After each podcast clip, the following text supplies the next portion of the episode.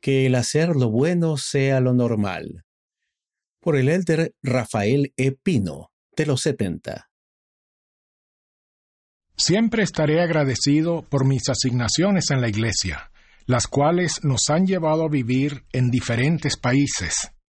En cada uno de ellos encontramos gran diversidad de personas extraordinarias, con diferentes costumbres y tradiciones. Todos tenemos costumbres y tradiciones personales, familiares y de la comunidad en la cual vivimos, y esperamos retener todas aquellas que coinciden con los principios del Evangelio. Las costumbres y tradiciones edificantes son fundamentales en nuestros esfuerzos de mantenernos en la senda de los convenios, y las que son un obstáculo son aquellas que debemos descartar. La costumbre es la práctica o el modo habitual y frecuente de hacer o pensar de una persona, cultura o tradición.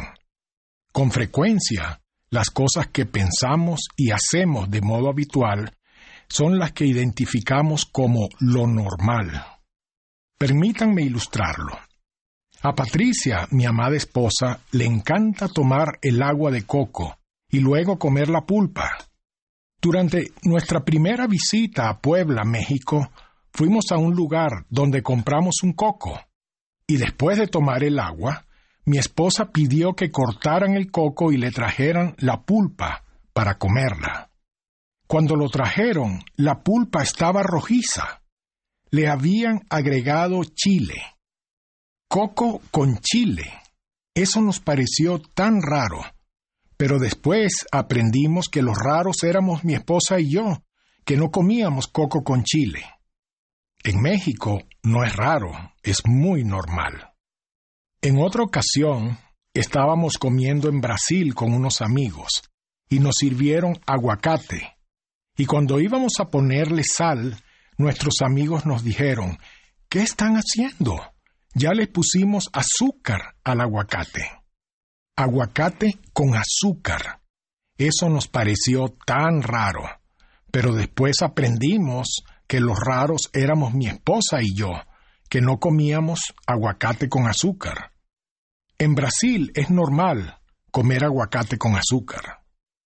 Lo que es normal para algunos puede ser raro para otros, dependiendo de cuáles sean sus costumbres y tradiciones.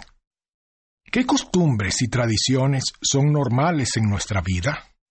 El presidente Nelson dijo, Hoy en día, a menudo escuchamos sobre la nueva normalidad.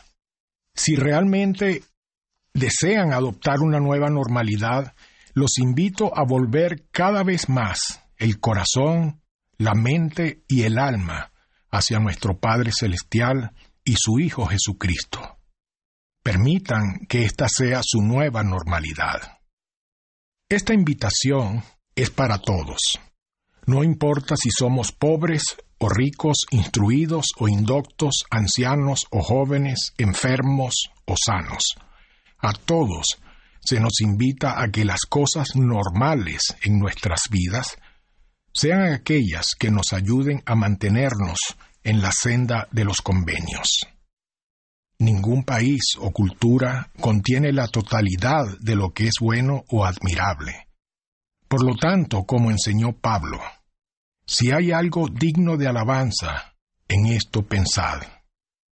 O como escribió el profeta José Smith, si hay algo virtuoso o bello, o de buena reputación, o digno de alabanza, a esto aspiramos.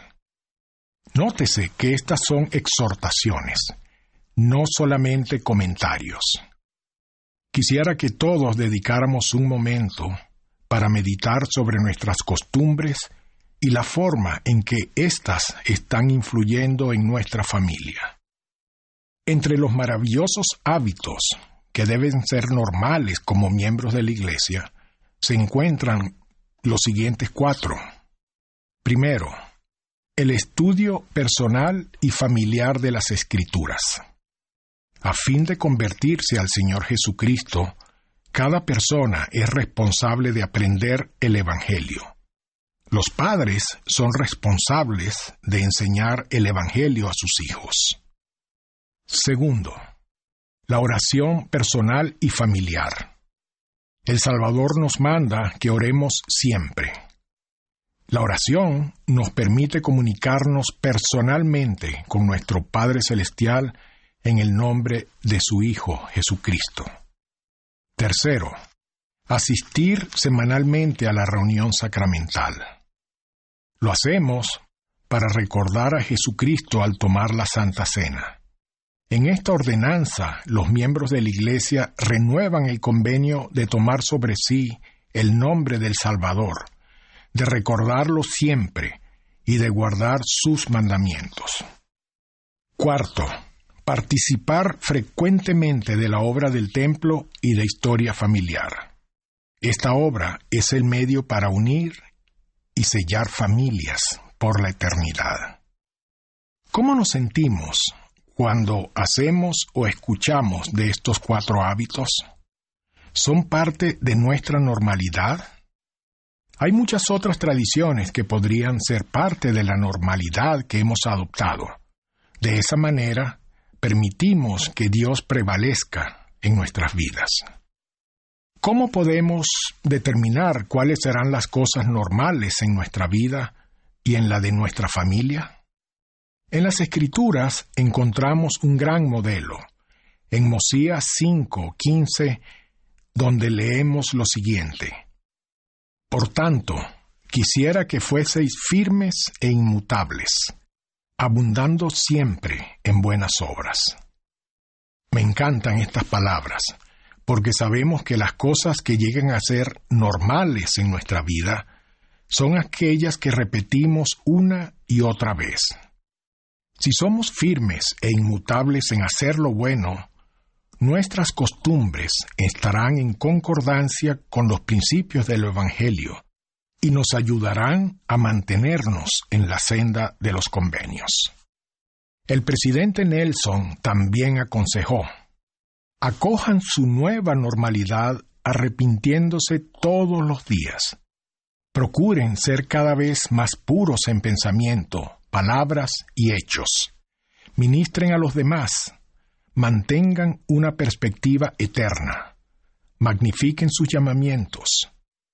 Y sean cuales fueren sus desafíos, mis queridos hermanos y hermanas, vivan cada día de tal manera que ustedes estén más preparados para comparecer ante su hacedor.